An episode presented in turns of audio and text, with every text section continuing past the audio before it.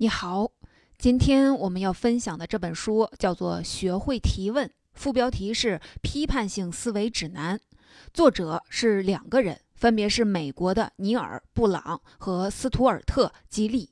尼尔·布朗，他本身是一个经济学的教授，自己写过很多的书籍和论文。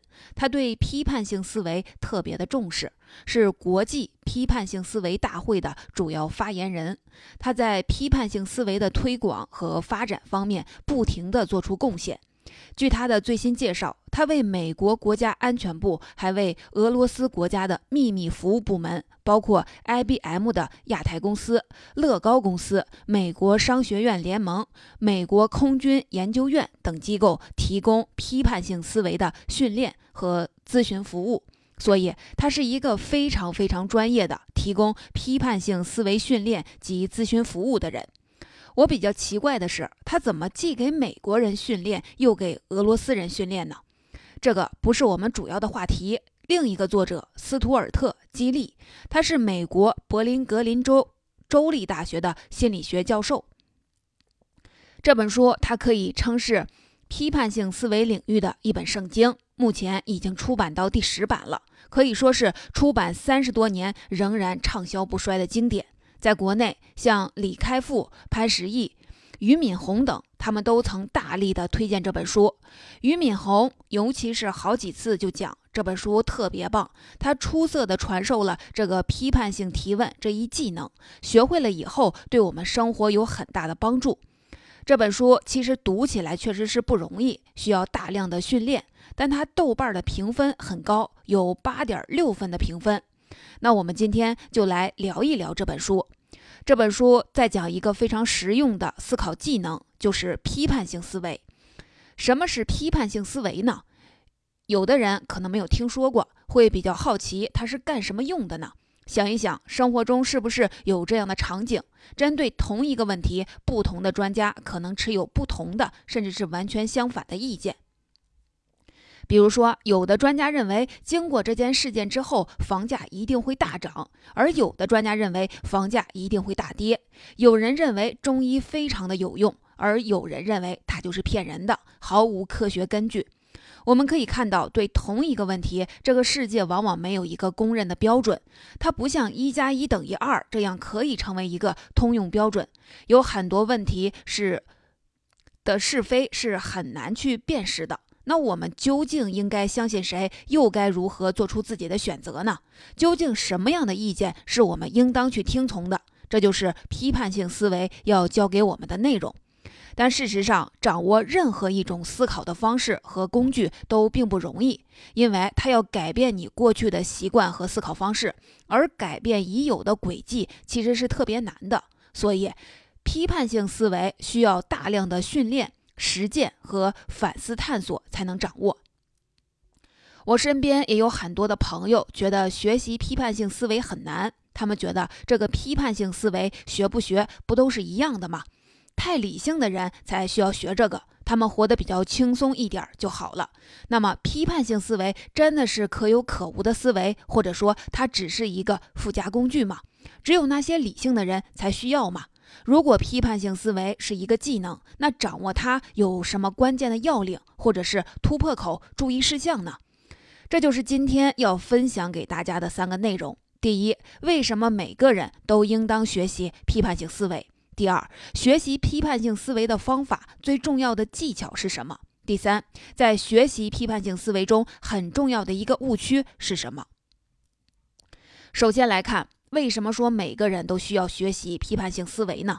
我们从小受的教育就是要好好学习，天天向上。学习的方式大概是这样的：仔细阅读书本的每一句话，记住更多的信息，接着用下划线标出关键词、关键金句，并用笔记本记下这本书的主要内容、观点和方法。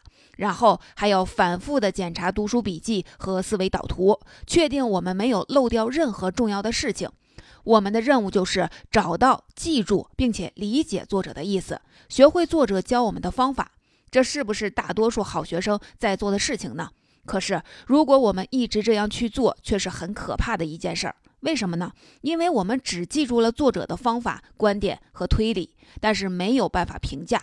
想象一下，如果你是一个皇帝或者是总统，拥有各种各样的专家顾问，他们有各种各样的知识可以提供给你资讯和信息，你确实不需要花时间去阅读图书和做笔记。但是，是不是这样就不会遇到问题呢？答案肯定是不是的。美国历史上第二十九任总统叫做沃伦·哈定。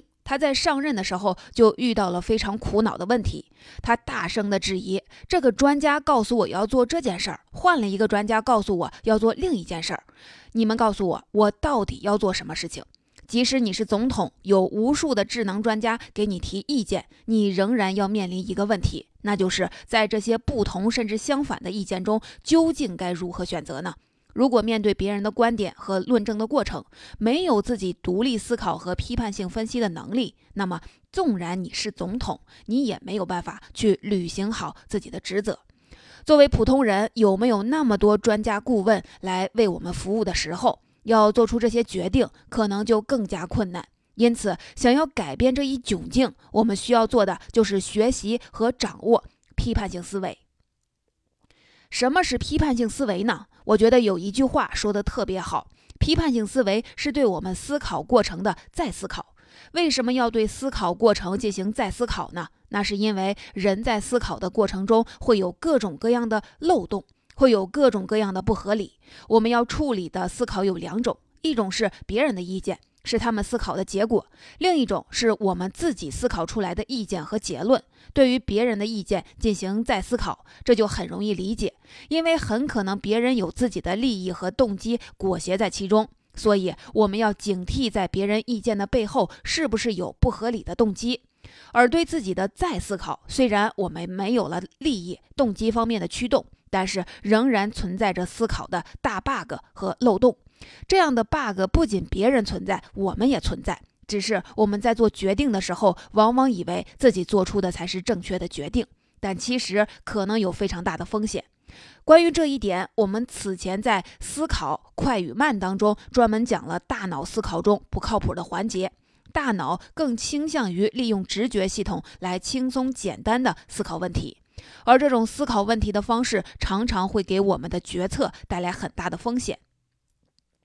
想象一下，有两位候选人在竞选总统。第一位候选人说：“我组织的团队在保护妇女权益方面取得了巨大的成效。第一，领导重视，真抓实干，我们加班加点为群众服务。第二，我们构建了完善的制度和体系。第三，我们强化了保障服务的措施和资金。”这是第一位候选人，第二位候选人上来就说：“我们团队在保护妇女权益方面取得了巨大的成效。”事实上，上一位受益人就在听众当中，她就是爱丽丝，今天七十岁，她来自毛毛小镇，今天她就跟我们在一起，而且在我们针对老年人提出的新工作促进计划下，她目前在一家医院里担任了一份全日制的工作。爱丽丝，请你站起来好吗？听完了上述两个不同的候选人，你更愿意去选谁？我想，我们大多数人都会选后者。为什么？因为后者给出的案例是生动的、详实的，因此能够吸引有更多的注意力，能够激发更多的情感共鸣。这甚至是我们学习各种演讲方法、技巧很核心的一个内容、细节和案例。但是你知道吗？这样的论证方式对你做出一个正确的决定并没有帮助，因为动人的事例和轶事，他们不能作为证据。一旦他们被作为证据的时候，就应该被高度怀疑。他们只能表明一种可能性，但是没有办法证明他们是有效的。可是，如果你不知道这些没有批判性思维的方法，你听完这个总统的演讲，你就会认为是用自己的独立意志选出了一个更好的总统。这是多么可怕的事情啊！类似的漏洞还会发生在选房、选工作、决定和别人是否合作、是否签一个合同等等事情当中，从而影响生活的方方面面。你还敢说批判性思维和自己没有关系吗？只是一个理性人有关的话题吗？它和每个人的切身利益都是有关系的。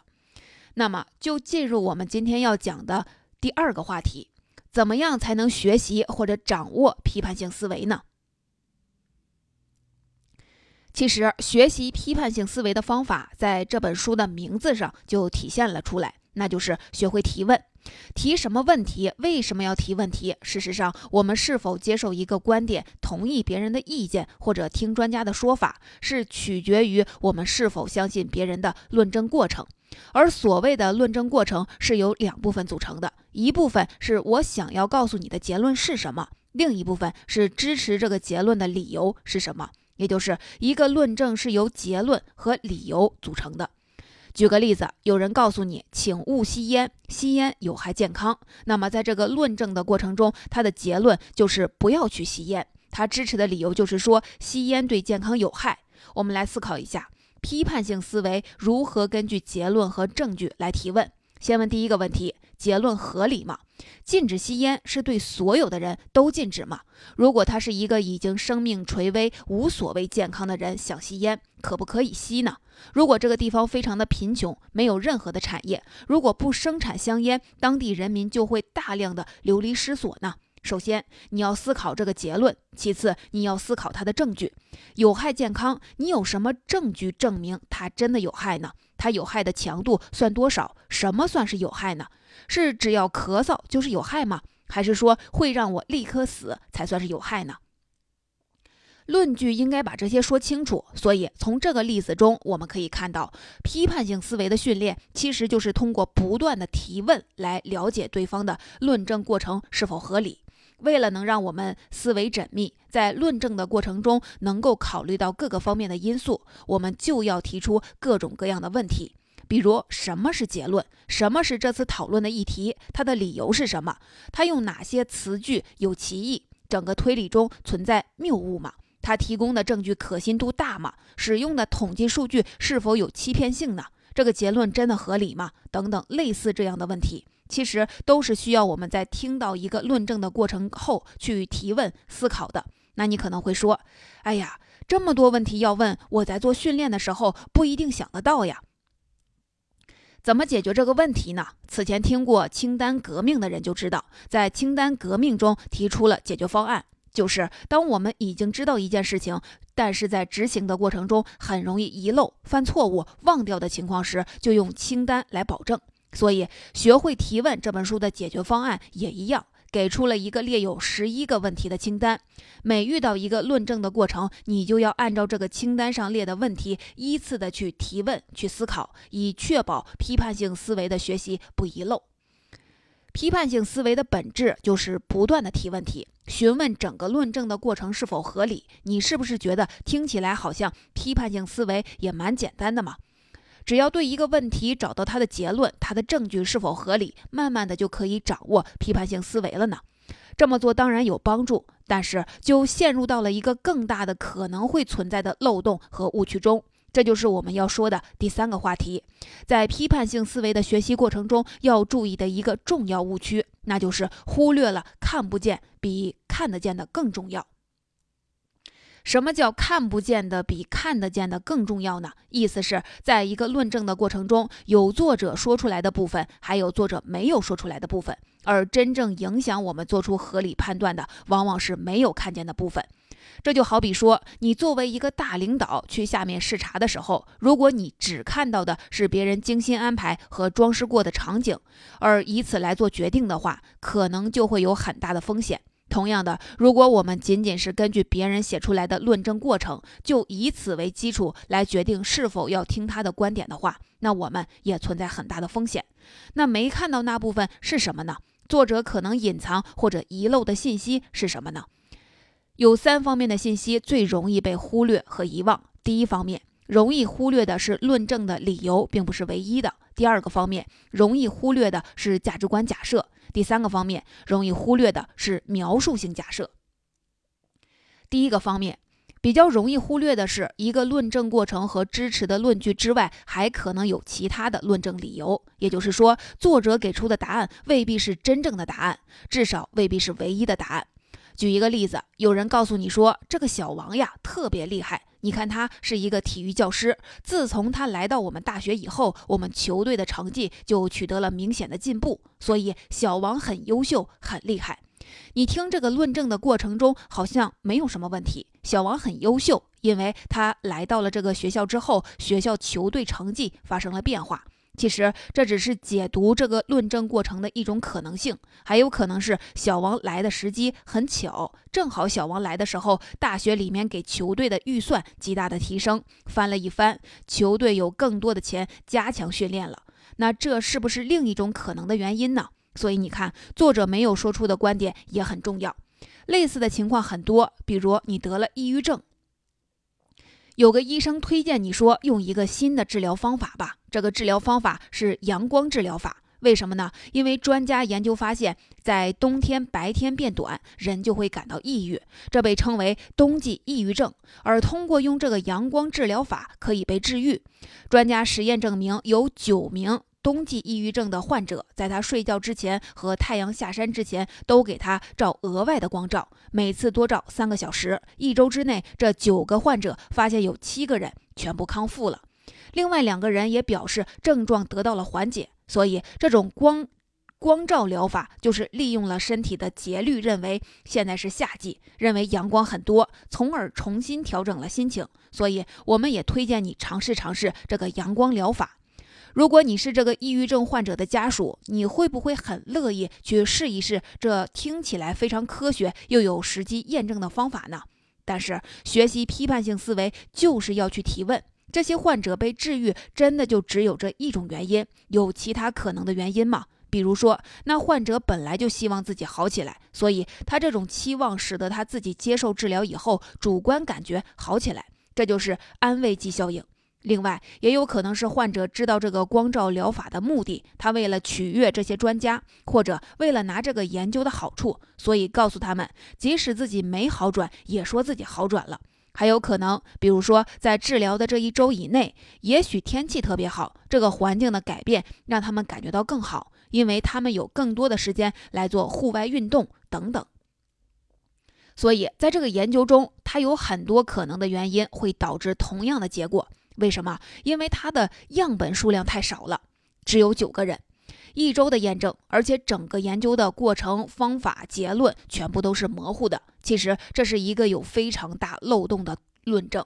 如果你知道去问这样的问题，他可能会给出其他关于患者康复的解释，那么你对这个结论的可信程度就没有那么强了。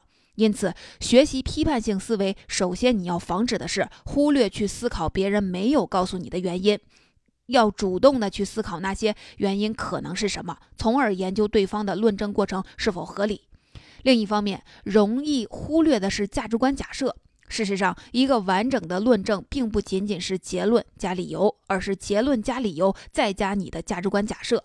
什么是价值观假设呢？价值观假设就是我们认为这件事儿是天经地义的，都不需要额外的去说的事情。还是拿吸烟为例，有人写了这么一篇文章，他说政府应该禁止生产和买卖香烟，因为越来越多的证据表明，吸烟不仅损害吸烟者本人的健康，也损害在场者的健康。你觉得这个论证过程有问题吗？一眼看上去，这个论证的理由是支持结论的。可是，你有没有发现，其实整个论证中隐藏着一个很大的前提，那就是作者认为，当个人的利益受到损害的时候，是需要集体或者说政府站出来负责任的。而这是一种价值观假设。你可能会认为，保护自己的利益是我们自己的选择，我们自己决定自己要不要购买香烟，而不需要你替我决定要不要购买香烟。如果你持有后者观点，就更倾向于自由主义的思想。可能你纵然认同他的理由，也就是吸烟可能会影响本人的健康，同时也损害别人的健康，但是你也不同意他的结论，那就是政府应该禁止生产和买卖香烟。可能你更愿意听到的结论是说，用更合理的方式给予吸烟人明确的警告，让他们自己去选择是否要来伤害自己。但是只需要限制他们不伤害别人就可以了。可是你凭什么不允许人家生产呢？你看这个例子就是一个论证理由和结论没有问题，但是它背后隐藏了一个价值观假设的不同，从而影响到论证过程的极大差异，也就对结论的认同产生了极大的差异。其实我们生活中这种类似的价值观假设有很多，比如这样一种观点。对我们大多数人来说，上大学既浪费时间也浪费金钱，我们根本没有必要去上学。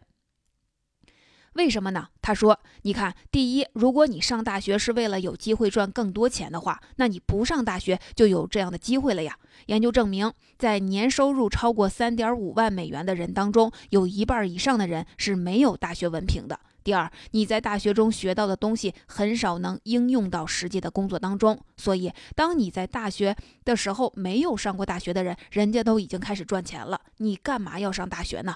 如果你听到这个论断的时候，你会觉得他的结论和理由都是确切的，都是可以支持的。但是你要知道，整个论证背后之前仍然有一个价值观假设，这个价值观假设就是获得金钱或者物质的成就比获得智慧更重要的。而且在这个过程中，提出这个论断的作者是在说大学教育对未来收入的影响。他认为上大学除了赚钱，没有其他的目的。那么，如果你是一个认为智慧比金钱更有价值的人，可能你就会抵制这种推理。当然，整个推理的论证过程，你仍然可以质疑他所用的证据，他得出的结论，以及还有没有其他的可能原因。当你学会这样去对这个论证过程提问，再加上对他价值观假设的提问的话，你就开始了批判性思考。对于别人的观点，你就可以知道他到底要不要相信他，因为你是有方法的。那最后还有一种在论证中常常看不到的内容，那就是描述性假设。前面我们讲的价值观假设，价值观假设是指我们认为这个世界是什么样子的。我觉得我没有必要去说出来，因为这个世界就是这样的。而这个描述性假设是我在论证的过程中，我觉得有些理由就是理所应当的。对于这些理由，我觉得可能不需要说。这么说有点抽象了。举一个例子，比如有一个人告诉你说：“哎呀，你上那个学校以后，你会从王老师那儿学到很多东西，因为他的学生都夸奖他的演讲讲得非常棒。”你看，你能发现在这个论证的过程中存在什么样的假设吗？让我们剖析一下他的论证过程。他的结论是说，你能从王老师那儿学到很多知识。那他给出的理由是说，他的学生都认为他的演讲很棒。仔细一分析，就会发现，其实这个论证的过程是很不充分的。为什么演讲棒就能推导出来你能够从王老师那儿学到很多东西呢？要让这个论证能够听起来合理，一定是背后有说这句话的人，他觉得不需要说的一些观点。比如这个观点是能不能学到一个好东西，重要的评判标准就是老师的演讲好不好。如果你认为演讲讲得好是能够学会好的东西一个重要的评价标准。那这个论证就说得通。再或者说，你可能认为学到很多知识就是意味着从一次好的演讲中获得了信息，那这个论证也多少说得过去。不管怎么样，你如果想要听明白他这个论证的过程是否合理，就必须给定一些假设。比如这个例子就需要假设好的演讲和学习好多知识是有密切关系的。当你发现这些作者应当说明但没有说明这些假设的时候，那就是你提问的问题了。你就可以进一步的去问提出这个观点的人，到底好的演讲是不是就能代表学到好多东西？这样在思考的过程，你就会更加理性的去判断，我到底要不要接受王老师是一个好老师这样的一个观点。上面的这些内容就是《学会提问》这本书想要告诉我们的一些核心的内容。有的人听完以后可能会觉得，这个批判性思维是不是老是给别人挑刺儿、找茬，或者有点较真儿的意思呢？事实上，思考的过程确实是要较真儿的，不较真儿很难发现一个结论和论证是否合理。但是我们在和别人沟通交流的时候，有批判性思维的过程，反而能够让整个交流更高效。也能让我们真正集中在关键的问题上去讨论，而且学习批判性思维不是为了去挑别人的错，运用批判性思维不仅仅是评估别人的观点，更重要的是评估自己的观点和信念，让自己的意见和思考越来越成熟。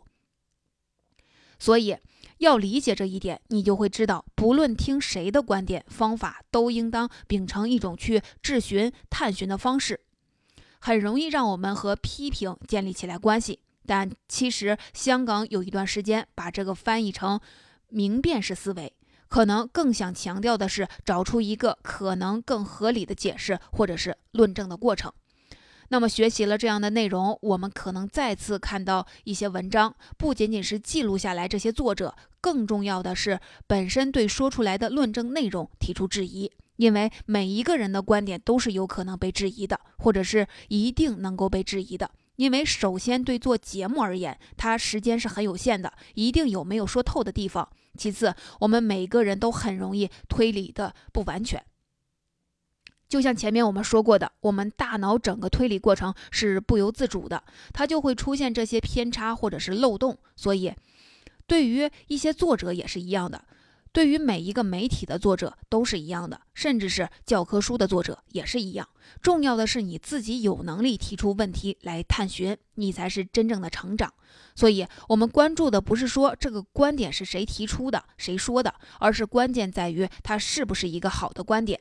而批判性思维的真正价值是让我们有能力反驳一个观点，这样才能理解一个观点。关于这一点，我很喜欢查理芒格曾经说过的一句话。他说：“如果我不能比这个世界上最聪明的人还能更好的反驳我自己拥有的观点的话，我就不配拥有这个观点。”换句话说，任何一个观点或者论证的过程都有它的约束条件。或者是前置假设，我们只有越深刻地理解我们的观点真正可能不起作用的时候是什么时候，我们才能真正的理解和掌握一个观点，这才是真正的大智慧。最后来总结一下我们今天的内容。学会提问这本书，我们分享了三点：第一，学会提问。在信息爆炸的世界，当各种各样的人告诉你你要做 A，要做 B，甚至 A 和 B 是相反的意见的时候，我们如何在这些不同的意见中做出自己决策判断？这是第一，这对每一个人都非常重要。第二，学习批判性思维的过程，其实就是学会对论证过程提问的过程。既包括对结论提问，也包括对证据进行提问，而掌握这个工具，就是用列清单的方式，对不同的问题不断的进行质询训练。最后，我们不仅要对看得到的问题和观点提出意见和建议，还有质询，还要对看不见的其他可能的原因、没有说出来的原因、那些作者认为是理所应当的价值观假设以及描述性假设，都要把它们分析之后，才能够组成一个完整的论证过程的质疑。而整个过程就是批判性思维，是构建一个更合理的推论，让整个思考更坚实的过程，从而让自己对这个世界的信念和认知能够有效的指导我们的生活，避免被别人带到坑里。